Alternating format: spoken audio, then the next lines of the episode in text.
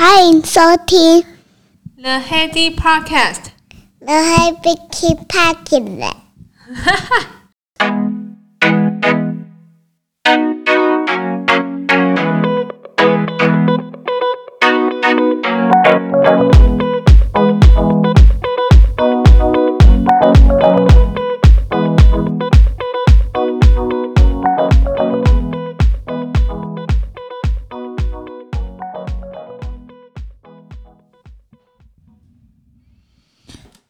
欢迎回到 The Heady Podcast，感觉好像很久没有来录音了，因为前两集访问其实都是预剪预录，今天算是我今年第一天录音吧，是一种很开心的氛围。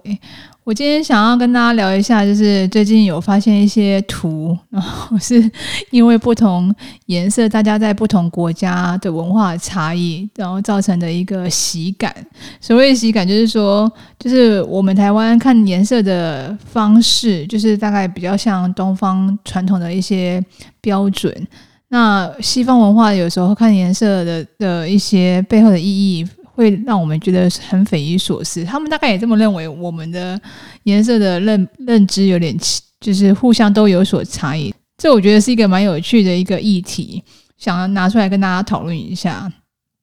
因为主要的 idea 是之前有看到一个人家分享的那个 Instagram 的贴图啊，那个 party 的整个会场布置就是以白色的为基调，然后黑色缎带为装饰，然后配上一点花，然后那个。时尚的 party，然后被台湾的一些客户跟一些朋友就就笑说：“哎呦，要死哦，现在是拍个屌。” 因为我们的死亡的一些灵堂的布置，其实不不管是基督教还是佛教，我们的灵堂的布置通常都是以这样子的布置的为原则，大前提就是以白色为基调，然后配配上一点黑色的呃缎带的装饰，表示呃死亡。宁静的意涵，对我们来说大概是这样子。然后那 party 的布置跟台湾灵堂真的，呃，颜色真是一模模一样样，真的让人家觉得惊喜。如果东方长辈看到的话，一定会哀叫。这是第一个趣事啦。那我就有觉得，突然想到这件事情，我想到再回顾到以前啊。在去年度，我们公司换了一个主题的颜色，其实跟原来颜色也不相差太远。原本是橘色，那现在主题色是金黄色，都还是一样是黄黄色的痛调啦。那黄色的痛调，它还有另外辅以一个颜色是就是黑色的字体，那还有白色，就是金色、黑色、白色。跟灰色这这几个作为呃产品形象的 logo 啊，还是文宣，还是 presentation 的一些资料的主题色，它都规定的好好的。然后我们不是要去呃参加那个展会吗？然后结果他寄来一个白布条，就白布条，然后白底黑字。呃，挂我们挂起来都觉得有一点怪怪的，因为这个也是有点像是台湾灵堂那个布条的那个颜色，我们自己都觉得奇怪。然后我们就是想说，透过那个呃公司跟 marketing team 来做个反应一下，就是说，诶，这个颜色在台湾真的觉得有点奇怪。那既然有四个主题色嘛，那还还好，它有四个主题色，所以我们可能就申请了。另外就是可能。呃，黑底白字或好一点，或者是黄底黑字可能又更好一点，就是总比你白底黑字 真的。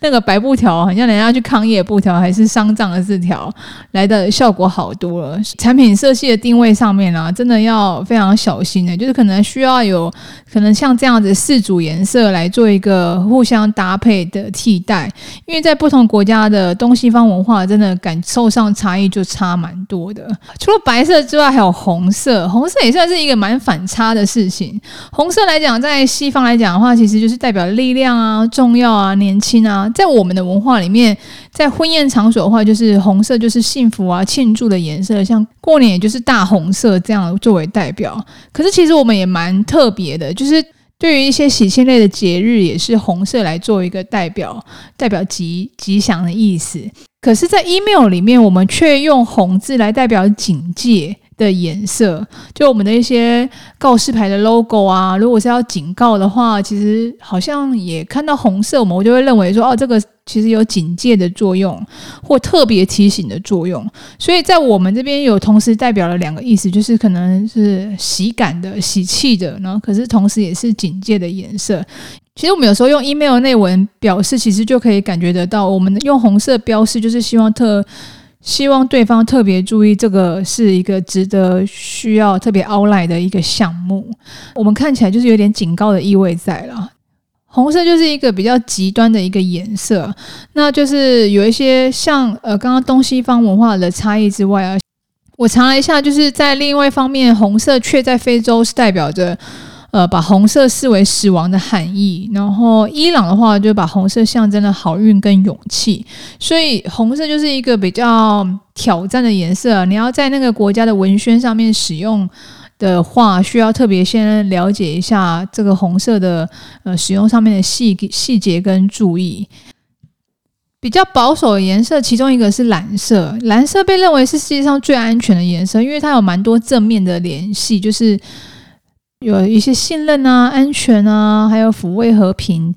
顶多负面一点点，就是认为是有点抑郁、孤单吧。可是没有一个呃代表什么真的很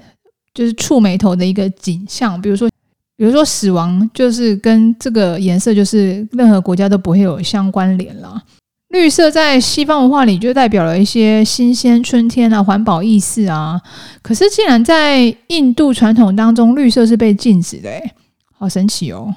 然后墨西哥它却是代表独立的民族色彩，跟我们的民进党颜色是不是有点相关联的意意思在啊？那在中东的话，绿色就象征着繁衍啊、好运啊跟财富。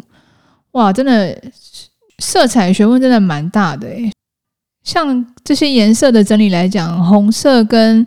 白色就是一个比较极端，呃，代表喜气跟死亡的颜色之余，其实蓝色应该就是所谓最保守的颜色。绿色的话，只有在印尼的传统当中，绿色是被禁止的，其他的国家好像没有特别的一些呃文化上面的禁忌，大概就是这样子。我觉得蛮有趣的，就查了一下，跟大家做个分享。颜色上面不只是先天上面我们的一些基本的认知，在民族文化的不同，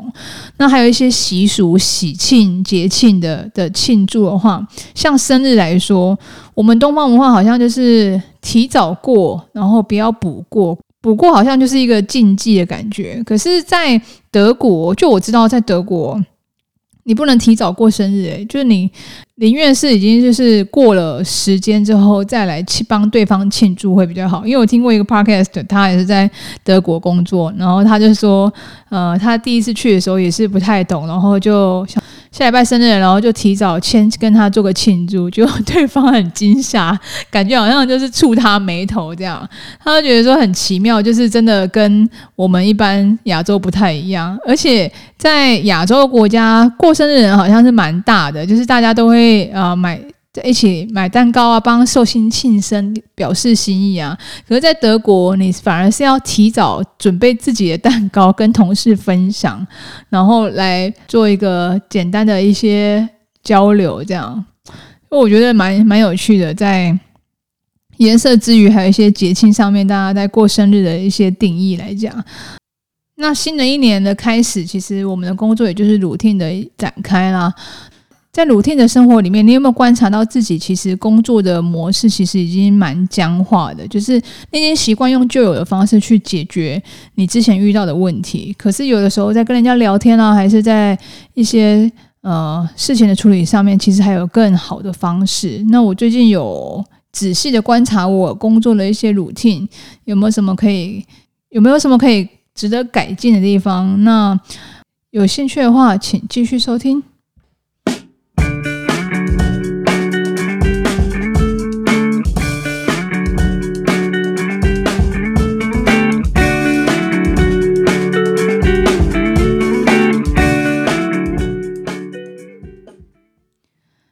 每天有意识的一 percent 的进步，其实你到三百六十五天就有三百六十五倍的进步诶，所以其实有时候我们不用对自己太过严苛，就是一天每一天都一定要呃进步很大，然后或每一天一定要有一些什么特别的进展。不管在公事还是私事，其实你只要有意识的，就是一天进步一点点就好，就是只要比昨天好一点点。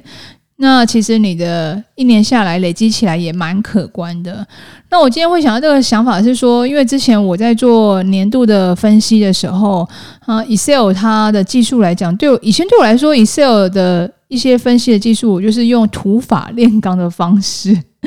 后来我发现说，其实你如果会有 Excel 的技巧，真的很吃香哎、那些 data 的分析啊，还是一些资料整理。一定可以比土法炼钢快上许多吧？就资料分类来说，我觉得相对绝对是这样子。那我上 YouTube 有有时候搜寻一些关键字，就有一些几个有几个 channel 还不错。其中一个我觉得做的最完善就是 Papaya 电脑教室，它不只是 Excel 啊、Outlook 啊，就是各种的，就是 Windows 的相关的软体，它都有做一个琢磨跟教学，而且都蛮清楚的。那我觉得，其实它这个网站之余，其实有时候你把你遇到的问题啊，把关键把关键字打上去，那你其实就可以找到你的要的 solution。我的 Excel 的呃分析的方式来说好了，以前诶。大概约莫一年半以前，我还是就是捞资料的时候，其实会用手动去做一个资料的对比。其实这样子其实真的很慢，然后要花你很多时间去整理，然后去那边隐藏啊、copy 贴上啊，然后又要再搜寻啊，就把自己搞得很忙。一个下午大概分析出一个表，然后你就已经觉得累爆了。然后后来就发现说，公司同事他寄出来的 Excel 表啊。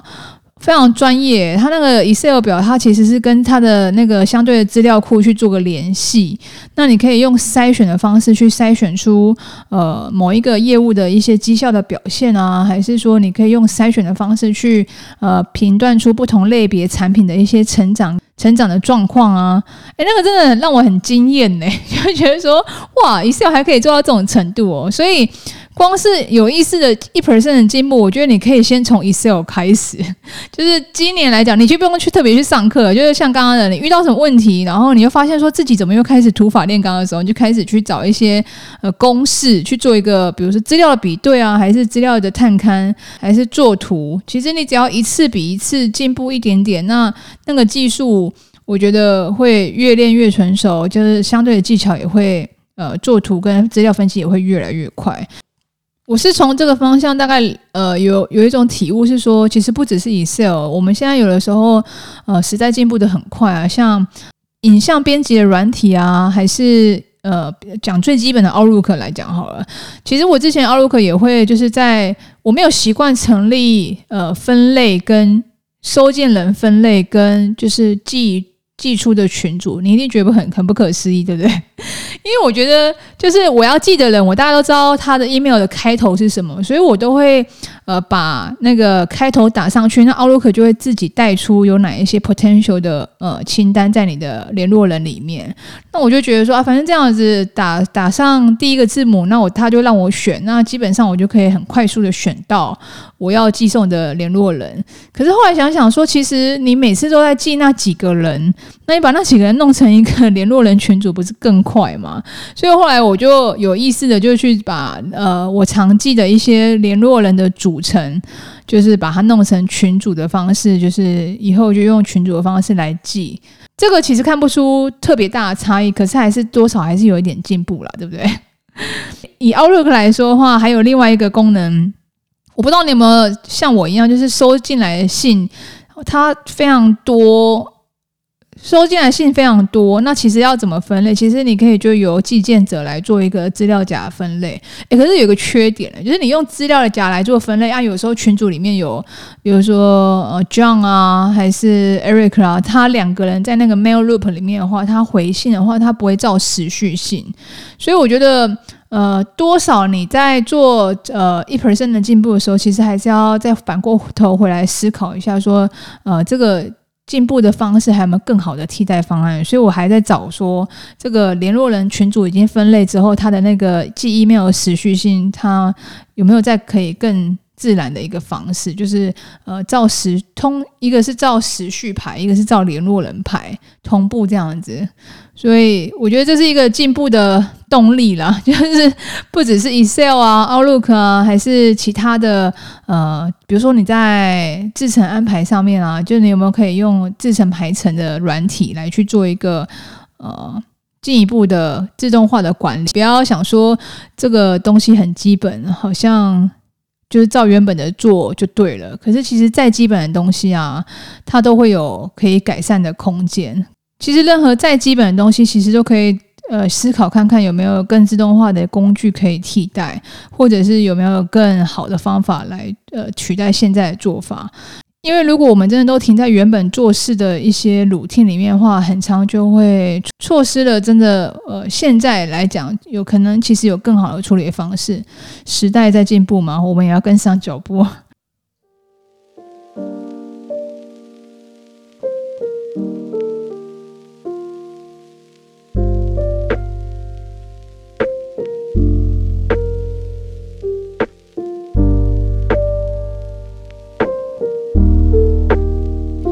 以上就是这一节内容，希望你会喜欢。